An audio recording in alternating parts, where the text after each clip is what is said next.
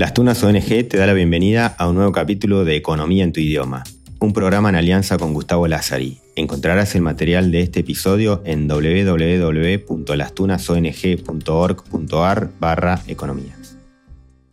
Bueno, nos quedamos con el problema de la información en, la economía, pero antes vamos a hacer un, un repaso de un tema que obsesionó a, yo diría, casi todas las personas que empezaron a hacer los cimientos de la ciencia económica.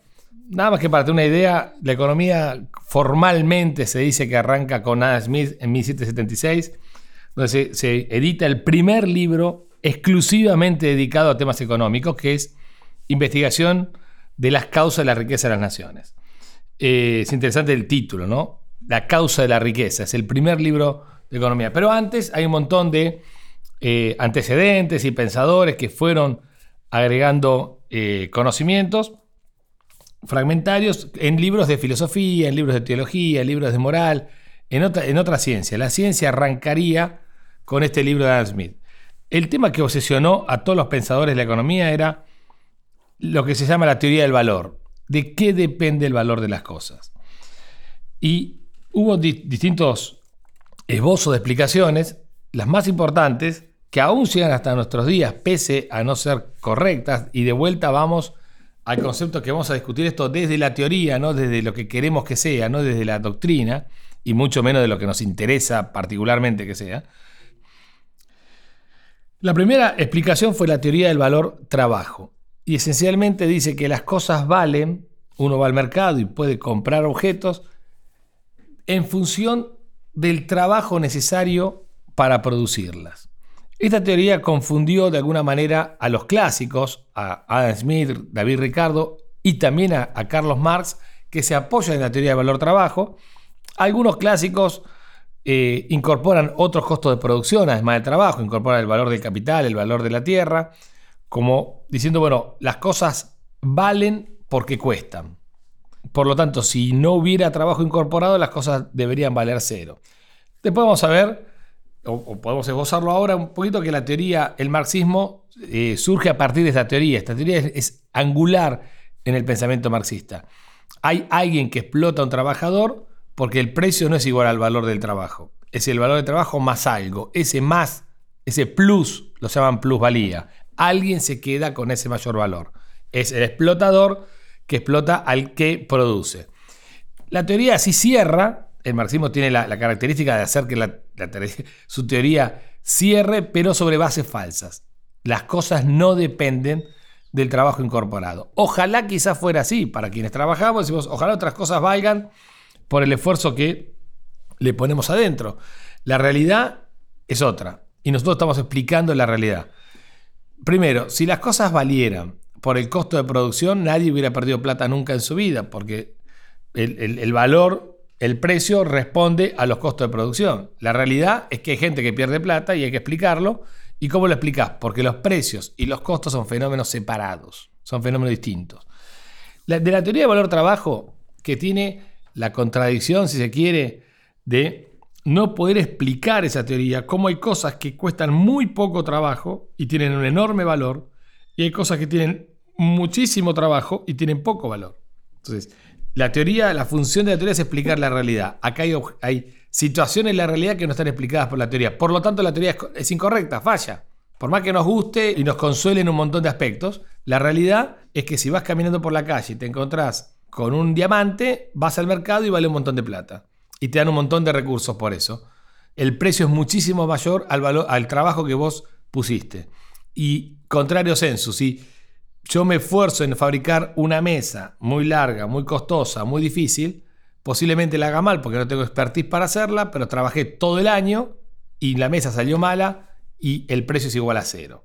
Entonces, ¿mi trabajo no valió? No. Es que la realidad es que el trabajo o el valor de trabajo responde a un mercado, el valor de los productos responden a otro mercado. Ya lo vamos a ver eso. Pero la teoría claramente no explica situaciones de la realidad. Por lo tanto, la teoría de valor-trabajo, valor-costo de producción, los economistas la desecharon. Ojo que todavía seguimos razonando en base a esos, hoy ya prejuicios, ya no son explicaciones de la realidad. Después apareció la teoría de la escasez. Algunos pensadores dijeron, no, pará, acá no es cuestión de que las cosas valen porque tienen trabajo incorporado, sino que valen porque son escasas. Y en un montón de bienes encontraban la explicación. Bárbaro. En realidad, un montón de productos hay menos de lo que, eh, lo que la sociedad desea, por lo tanto, su precio es alto. Pero también hay un montón de productos que casi no existen y el precio es bajo. ¿Cuál es el precio de una carreta respecto a lo que era hace dos siglos? Incomparablemente más bajo. Hay productos que han caído en desuso porque no tienen más utilidad y sin embargo eh, también valen cero. Y hay productos que tienen una cierta abundancia y valen más. Entonces, la teoría de escasez no, terminó de explicar eh, el valor de las cosas. Se, se empezó a utilizar la teoría de la utilidad. Las cosas útiles tienen valor, las cosas menos útiles no tienen valor. Y empezamos a encontrar cierta lo que se llamaba la paradoja del valor. ¿Por qué? Porque había cosas que mm, moralmente podemos decir que son más útiles, como un animalito, pero tienen mucho menos valor que una piedra preciosa. Y uno puede decir que una, piedra preciosa es menos útil que una vaca. Sin embargo, una esmeralda vale más que una vaca. Entonces, esas, esas contradicciones no, nos eh, volvían a no explicar la realidad.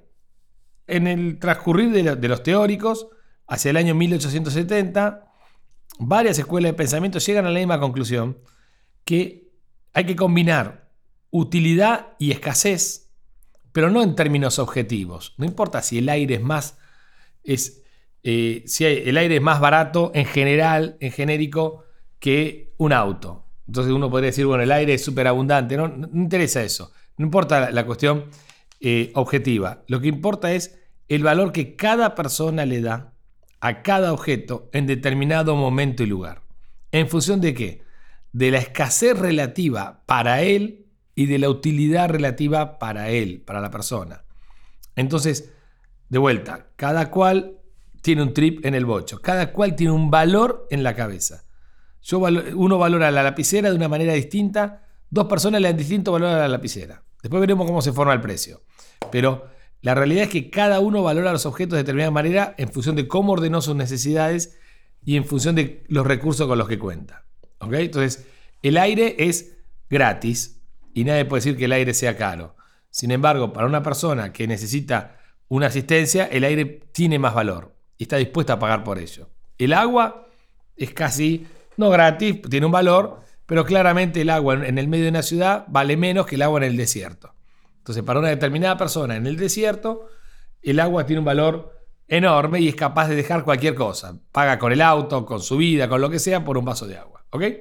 Entonces, valor lo tenemos que empezar a asignar a una cuestión subjetiva, de cada persona en particular. Las personas conviven en sociedades, entonces ahora vamos a meter todo este, este combo en una sociedad y en cómo se forman los precios y los valores. Ahora, la teoría que hoy rige es lo que se llama la teoría de utilidad y escasez subjetiva para la persona en determinado momento, en determinado lugar.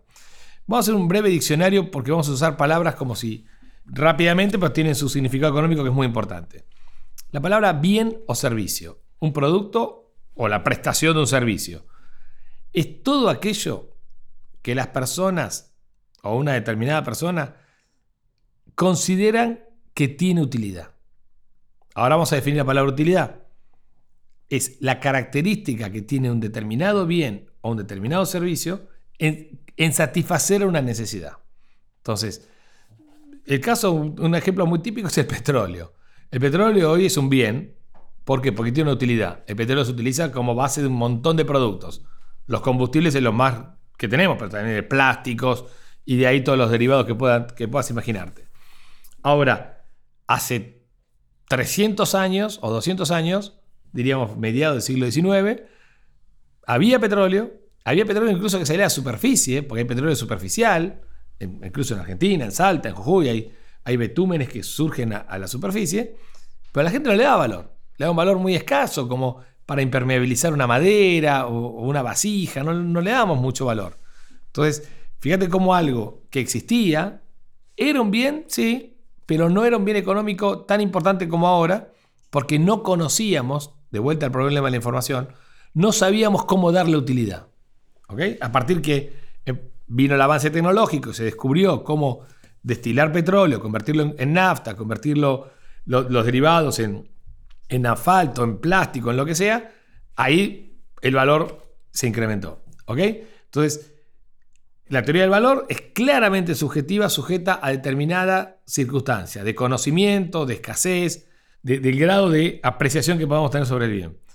Bien es o bien o servicio. Cuando digo bien y servicio, entendámoslo casi como sinónimos, es todo aquello que le percibimos utilidad. Utilidad es la capacidad que le percibimos, y pongo tanto hincapié en percibimos porque es subjetivo, que tiene un bien en eh, satisfacer una necesidad. Puede haber un bien, como dijimos el petróleo hace 200 años, que no le percibimos la utilidad porque no la conocemos. ¿ok? Entonces, por eso es tan importante, si quiere, la, educación. Habría que hacer un capítulo sobre eso. Dos, dos, conceptos más que son importantes porque lo vamos a utilizar permanentemente. Uno es costo de oportunidad. Cuando una persona tiene que elegir entre dos opciones, ¿vieron cuando van en un, en un avión y te dicen pollo o pasta? O cuando tenés que ver si compras una gaseosa u otra marca de gaseosa, lo que realmente te cuesta tomar una decisión, el motivo por el cual tomaste una decisión, es porque el beneficio esperado de esa decisión es mayor al beneficio esperado de la decisión alternativa, de aquello que dejaste hacer. Ese beneficio esperado de aquello que dejaste hacer se llama costo de oportunidad. Lo que estamos permanentemente comparando son costos de oportunidad. ¿Ok? El otro concepto que es muy importante es costo de transacción.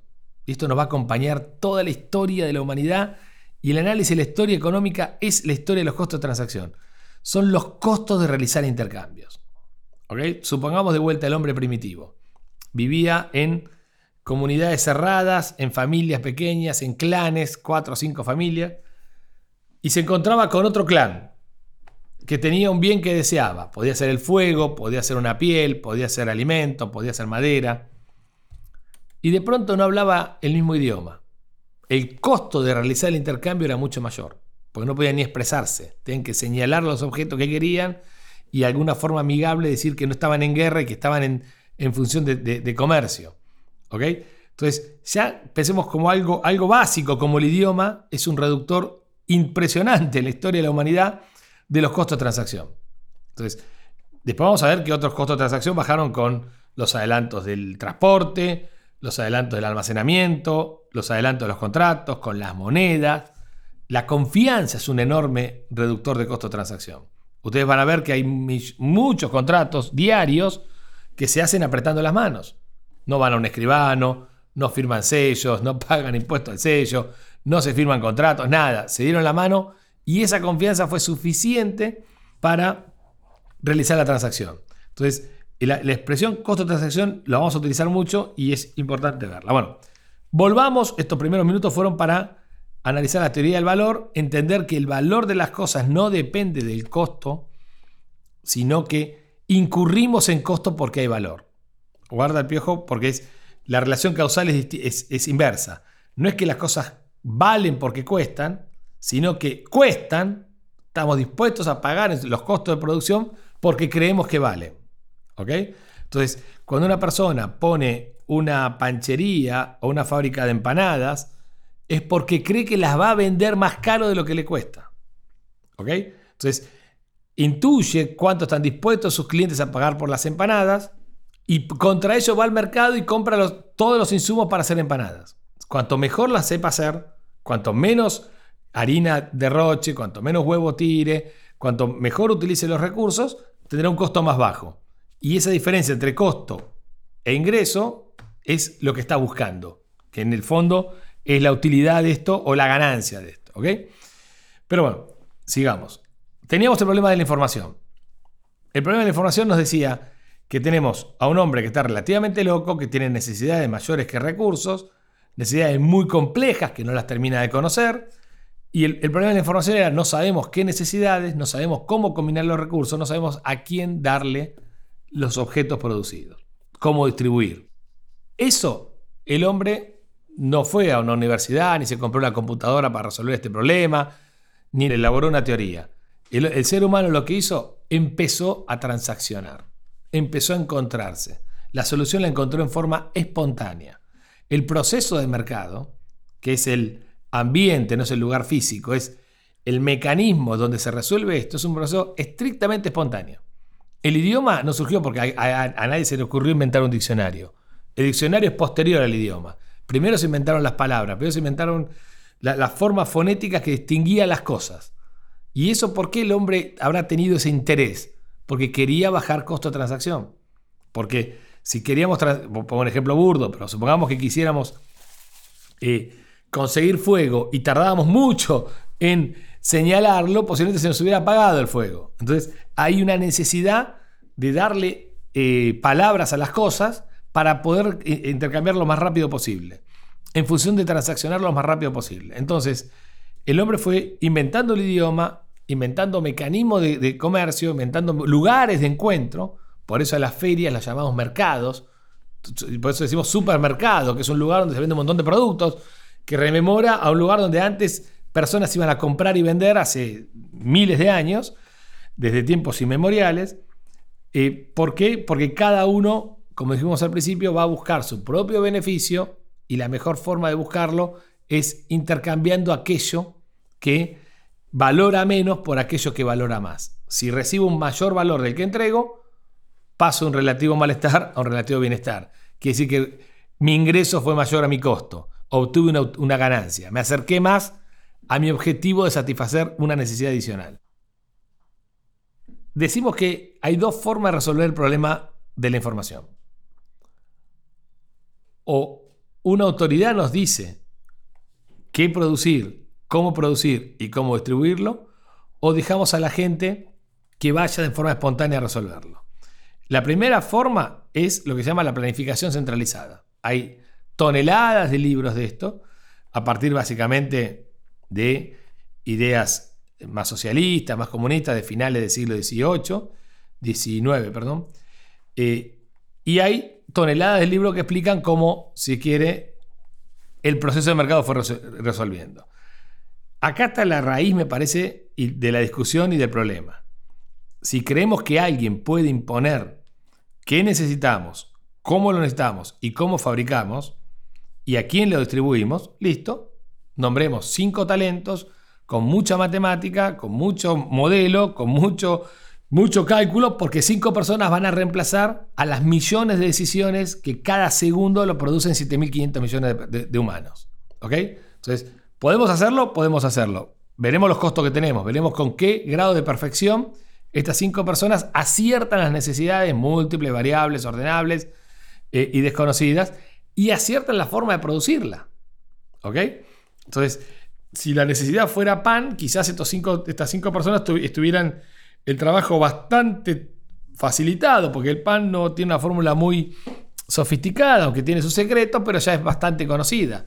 Ahora cuando decimos que la necesidad es lapicera de tono grueso, ya empezamos a tener ciertas dificultades. Y cuando decimos que la necesidad es un remedio o una vacuna o es un frasquito de mayonesa de determinada característica para que dure el sol y podamos festejar un cumpleaños de los chicos en un parque sin que nos morimos de, botulismo a los 30 segundos. Entonces ya empezamos a tener más complejidad.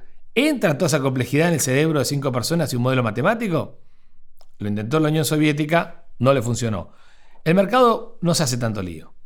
Las personas, cuando vamos a la realidad y vemos la realidad, las personas se empezaron a juntar, formaron un idioma, intercambiaron códigos e instituciones de paz. Entonces, de pronto, le mostrar las manos, darse la mano, eh, la bandera blanca, el levantar los brazos eran señales que, mira, no vengo a la guerra, vengo a transaccionar, a comerciar. Y cuando las dos personas que hicieron este acuerdo, imaginemos que son dos personas que ni siquiera se conocen, seguro, y cada una volvió a su cueva, a su, a su, a su clan, con mejor resultado del que entró, se genera el poderoso incentivo de decir, me conviene ir a la feria, a ir a la guerra, me conviene transaccionar con aquel clan que siempre sacó algo bueno y el otro también saca algo bueno. Vamos a ponerlo esto en términos más amenos, más, más, comunes, más, más eh, concretos. Las personas en algún momento se empezaron a juntar en lo que Adam Smith llamaba esta natural propensión de trocar y permutar. Trocar, intercambiar, por eso el costo de transacción y permutar. Algunas personas se, acercaron ofreciendo productos que valoraban relativamente menos, buscando productos que valoraban relativamente más. Y se acercaron personas que vendían con personas que compraban. Hoy lo llamamos oferentes a los que venden, demandantes a los que compran. Esto es la famosa ley de oferta y demanda. No es una ley, no es una ley escrita en piedra que la escribió un príncipe o un emperador del 5000 a.C. Es el resultado de un proceso, de un proceso de personas que se encuentran. ¿ok? Cada persona que va a este proceso, que va a este mercado, a esta feria, va con el solo interés de tratar de estar mejor, de pasar de un relativo malestar a un relativo bienestar. A quien le falta zapatos va a buscar zapatos, a quien le falta pan va a buscar pan, a quien le falta trigo a buscar trigo, etc. Si lo consigue, vuelve contento. Si no lo consigue, volverá triste y volverá al otro día con otra oferta a ver la forma de conseguirlo.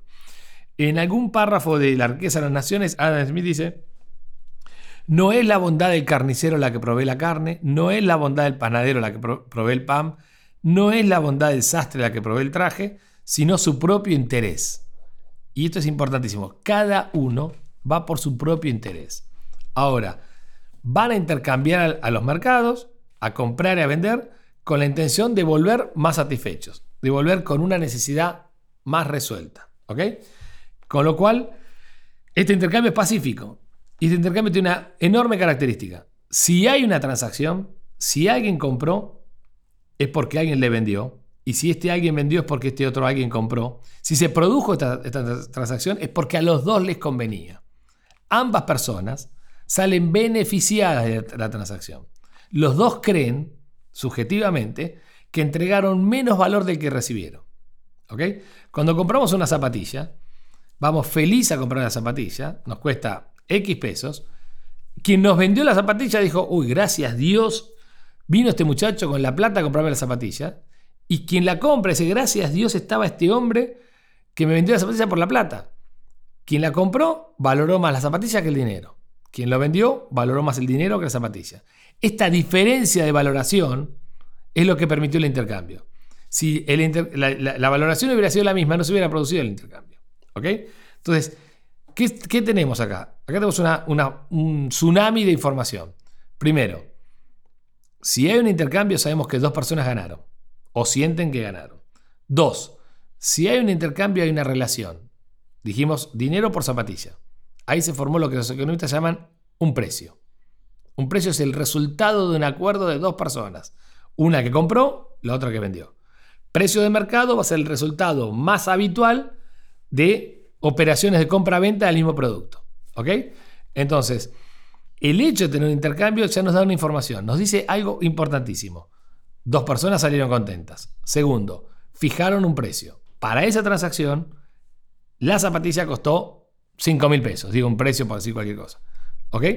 O 5 baldes de agua, o 5 ruedas, o 5 objetos de cualquier cosa, o 3, o no importa. Algo contra algo. Bien contra bien. Ahora, eh, la segunda, el, tercer dato importante, el primero que los dos salieron contentos, el segundo que se fijó un valor, el tercero es que ese valor no es cero. Si ese valor no es cero, me está diciendo que puedo incurrir en costos siempre y cuando me cueste menos que el valor de mercado. Ahora, el precio tiene un problema. El precio es información del pasado. No hay precio de futuro. El precio es el resultado de un acuerdo entre dos personas en el pasado. En el futuro tendremos otra cosa. Por eso siempre estamos en un contexto de incertidumbre. La palabra incertidumbre, el no saber lo que va a pasar, pese a que pueda tener cierta noción, puedo cercar eso de alguna manera, nos va a acompañar todo el curso y toda nuestra vida. ¿Ok? Entonces yo puedo llegar al mercado y digo, uy, qué grande, el par de zapatillas cuesta 5 mil pesos si quiero ganar plata, me fijo, che, lo puedo fabricar a 3.000 y veo cuánto cuesta los cordones, cuánto cuesta la lona, cuánto cuesta eh, la suela y cuál es el expertise para juntar todo eso. Si me cuesta menos 3.000 o menos, digo, ven bárbaro. Mañana voy a vender un par de zapatillas. Ojalá pueda venderlo a 5.000. A mí me costó 3.000, me ganaría 2.000. Con esos 2.000 satisfago más necesidades mías. ¿Ok? Ese es el momento exante. Al mercado pudo haber cambiado para abajo. Pudo haber cambiado que dejó de usar zapatillas y empezó a usar sandalias. Entonces la zapatilla vale cero o vale menos que 3.000. O pudo haberse puesto de moda mi zapatilla y en lugar de 3.000 están, están dispuestos a pagar 10.000. No sé, no importa. El punto es que vamos al mercado en un contexto de incertidumbre, con la información obtenida en el pasado. Entonces los precios son básicamente el resultado de una interacción entre compradores y vendedores, oferentes y demandantes del pasado. ¿Ok? Cuando ponemos todos los precios en la economía, tenemos lo que se llama el sistema de precios. Sistema de precios, imagínense que es un cartel indicador con una lamparita, cada uno, que tiene los precios de todos los productos de la economía. Vamos, vamos a un supermercado y vamos a ver los precios de la salsa golf, del ketchup, de la mayonesa, de la mostaza, pero también vamos a ver los precios de eh, las ruedas en supermercados que venden cubiertas, de los pantalones, de las harinas, de las bebidas, del agua, la gaseosa, las carnes, todos los precios. Imaginemos no para toda la economía. También vamos a tener los precios de el combustible del transbordador espacial, el precio de las cámaras de foto, el precio de las computadoras, el precio de insumos que ni sabemos que existen, el precio del litio que ahora está de moda para las baterías de los celulares, etc. Ninguna persona va a conocer todos los precios de la economía. Es imposible, no hay mentalidad que pueda conocer tantos precios. Mucho menos vamos a conocer si todos los precios varían todos los días, porque todos los días hay acuerdos entre compradores y vendedores en valores distintos. Lo interesante del mecanismo de precios es que es un mecanismo económico. Te permite saber los precios que te interesan. ¿Ok? Entonces, posiblemente un verdulero que ahora esté yendo al mercado central con sus frutas y verduras, conocerá perfectamente la evolución de los precios de los productos que le, son relevantes. Sus costos de producción, el combustible, el peaje, el desgaste del vehículo y los precios de los, bienes que vende. Si le preguntas cuánto vale la nafta para el trabajador espacial, no debe saberlo. y no lo sabe porque el cerebro no le interesa y tiene valor casi cero ese conocimiento. Le ocupa lugar. Entonces, ¿qué es lo que hacen los agentes económicos con el sistema de precios? Recordemos, de precios es un, tablero abierto. Hay precios que no sabemos, que son medio ocultos. Bueno, no importa, habrá la forma de encontrarlo. Eh, ¿Qué hacen los agentes? Todo el día buscamos situaciones de rentabilidad. ¿Qué es rentabilidad? Situaciones donde el precio es mayor que el costo. Lo que las personas están dispuestas a pagarnos por el producto que nosotros vendemos es mayor al acuerdo que nosotros podemos llegar con nuestros proveedores de materia prima, trabajo, uno de los factores de producción, y tierra. ¿Ok? Eh, capital y tierra. Entonces, Estamos todo el día buscando esa rentabilidad. ¿Por qué buscamos esa rentabilidad? Porque el hombre se mueve para tratar de estar mejor. Lo que estamos haciendo es tratar de obtener ganancias porque esas ganancias no van a satisfacer necesidades que hoy no podemos satisfacer. ¿Ok? Esto es prueba de error. Podemos cometer errores, podemos sobreestimar lo que los consumidores nos van a pagar o, subestimar los costos que vamos a tener. Y en lugar de una ganancia esperada tenemos una pérdida. Bueno, eso será parte del proceso de aprendizaje. Con esa pérdida aprenderemos a mejorar nuestra, nuestra asignación de recursos o acertar mejor las necesidades de los consumidores. ¿Por qué son importantes las pérdidas y las ganancias? Pues las ganancias significa que acertaste una necesidad de un consumidor. Y la pérdida significa que o fabricaste mal o no acertaste. Ninguna situación es permanente, ninguna situación te estigmatiza para toda la vida, eh, porque te lleva a mejorar a la posición eh, la posición eh, futura vas a mejorar respecto a la posición anterior. Ahora, la palabra precio de un bien, entendámoslo como la palabra aprecio. ¿Cuánto aprecian? No es un cartelito, no es un número puesto arriba de un, de un objeto, de un producto. Es cuánto aprecian nuestros clientes, nuestros consumidores, el producto que le dimos. ¿Ok? La primera conclusión es variable. No siempre va a estar dada y fija para toda la vida. Que no haya inflación en muchos países, es una gran bendición, no quiere decir que los precios no se muevan. Los precios suben y bajan. ¿Ok? El promedio no se mueve, por eso no tiene inflación. Eh, dos, la palabra precio nos dice que si el precio es mayor que cero, nos está diciendo que te conviene incurrir en costos para fabricarlo. Si el precio es igual a cero, te está diciendo los consumidores, es una forma de expresarse. Te está diciendo, campeón, no me fabriques esto porque vale cero. Nadie vendería hoy bolsitas de aire o de oxígeno ahí ambiente, porque, es súper abundante, vale cero, no, no, incurras en ese costo. Sí venderíamos un litro de gaseosa, un litro de, agua, porque alguien estaría dispuesto a pagar por eso. Y, y dadas las circunstancias distintas. ¿ok? Ahora, ¿Cómo se produce el mecanismo de asignación de recursos? Dijimos, la, la economía es una, una, una ciencia que estudia la asignación de recursos escasos para necesidades múltiples. Los agentes económicos miran los precios. Miran los precios significa buscan esa situación de rentabilidad.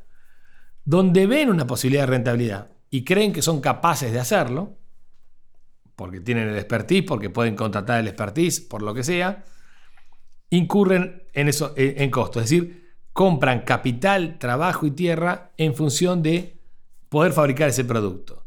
Y acá empecemos a distinguir los mercados. Los mercados son encuentros, instituciones o encuentros espontáneos de oferta y demanda de cada producto determinado. Entonces yo puedo agarrar un celular y digo, este celular cuesta X pesos. ¿Ok? Pero adentro tiene un montón de insumos. Tiene una pantalla, tiene una pila, tiene una batería, tiene, no tiene cables, tiene circuitos electrónicos, tiene eh, tarjetas, tiene conocimiento. Para hacer el celular tengo que ir a cada mercado de plástico, de baterías, de pantallas de vidrio, acrílico, no sé de qué será, de plaquetas, a cada mercado a comprar eso. ¿Ok? A comprar el insumo. Entonces, es distinto del mercado del producto terminado. El consumidor es impiadoso. Si el producto terminado no sale adecuadamente, lo paga cero, independientemente de lo que gastaste en cada mercado de materia prima para producirlo.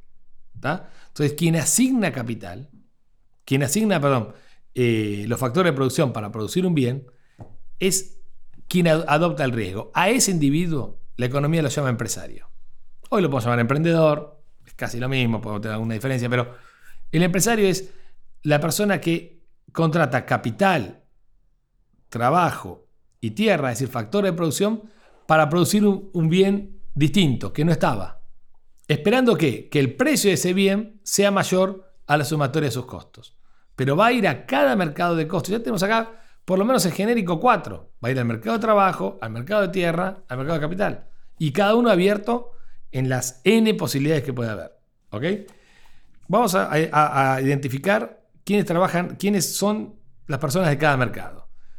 En los, mercados de factores, ¿no? Es decir, en, los eh, recursos de producción. Los trabajadores son quienes, son quienes ofrecen su capacidad laboral. Esto es la fuerza física, la inteligencia, las ganas, la voluntad, la energía, los, los que manipulan las cosas. La tierra, por tierra entendemos a los recursos naturales. No solo es la tierra donde se localiza una determinada producción, sino además los productos de la naturaleza. Eh, los recursos naturales, etc. El capital es la combinación de trabajo y tierra. Es la combinación de trabajo del hombre con recursos naturales. Los dueños de la tierra podemos llamarlos eh, dueños de los factores eh, naturales, que yo, las mineras, los dueños de, los campos, etc. Los dueños del, trabajo, dijimos, son los trabajadores. Los dueños del capital son los capitalistas. Ahora, estos capitalistas son dueños de máquinas o son dueños de... básicamente capital es máquinas, perdón. Entendamos, uno si tiende a confundirse con capital como si fuera eh, capital financiero. Esa es una, expresión. Lo importante es la máquina, lo que transforma la materia son las máquinas y las herramientas. Ahora, el empresario, quien compra capital, trabajo y tierra, va a ir a cada mercado a pagar lo que de, cada mercado surja el acuerdo de precios. Y la sumatoria de esos costos va a pretender que sea menor al precio que obtiene. Sin ninguno de estos, la producción no es posible. No es posible sin trabajadores, no es posible sin, tierra o sin recursos naturales, no es posible eh, sin capital. Algunos, vamos a, matar algunos mitos. Uno, el capital enemigo del trabajo. Falso. Vamos a ver más adelante que el trabajo es más productivo con más máquinas a disposición. Entonces, la máquina es la mejor amiga del trabajo. Vamos a ver más adelante. Segundo, el trabajo es súper abundante. Falso. Esto lo vamos a entender bien cuando veamos eh, el mercado laboral en detalle. Pero la realidad es que no hay nada más importante para la producción que el factor trabajo. Y es impensable que sobre el trabajo. Si hay gente sin trabajo es porque falla las regulaciones del mercado laboral o falla eh, regulaciones en mercados en situaciones impositivas, etc. Ya lo veremos más dentro de poquito. Pero el trabajo más maleable, el factor de producción más maleable para fabricar cualquier objeto, es imposible que falle. un bien de capital puede estar en desuso. Mañana no se usa más el arado y todos los arados se transforman en discos para hacer eh, comidas, qué sé yo, porque la tecnología lo reemplazó. Pero no puede quedar trabajo ocioso, porque si las necesidades son mayores que los recursos, siempre habrá algo para hacer. Y el trabajo de todos los factores de producción es el más maleable. Maleable quiere decir adaptable a distintas circunstancias. ¿Cuál es el rol del empresario? De vuelta, que los costos sean mayor que el precio, sean menores que el precio. Que las cosas para producirlas le cuesten menos que los que los, consumidores están dispuestos a pagar por ellas. Puede equivocarse y volverá a, recalcular o volverá a fabricar de otra manera o fabricar otra cosa. Los mercados y los sistemas de precios son entes vivos, son activos, se prenden y se apagan. En, este mecanismo luminoso del tablero de precios vamos a ver lamparitas que se apagan, productos que dejan de existir, no tiene más sentido y aparecen otros nuevos. Eh, vamos a dejar acá porque dentro de poco vamos a ver cómo metemos al Estado en la economía, porque hasta ahora estamos en la economía inadulterada, donde más o menos todo funciona bien, pero vamos a meter con algunos, eh, con los motivos adecuados al Estado dentro de la economía. Esto fue Economía en tu idioma. Encontrarás el material de este episodio en www.lastunasong.org.ar barra economía. Si te interesa participar de reuniones para conversar sobre estos contenidos o querés ser facilitador y organizar tu propio grupo, contactanos a través de este mismo link. Podés encontrarlo en la descripción.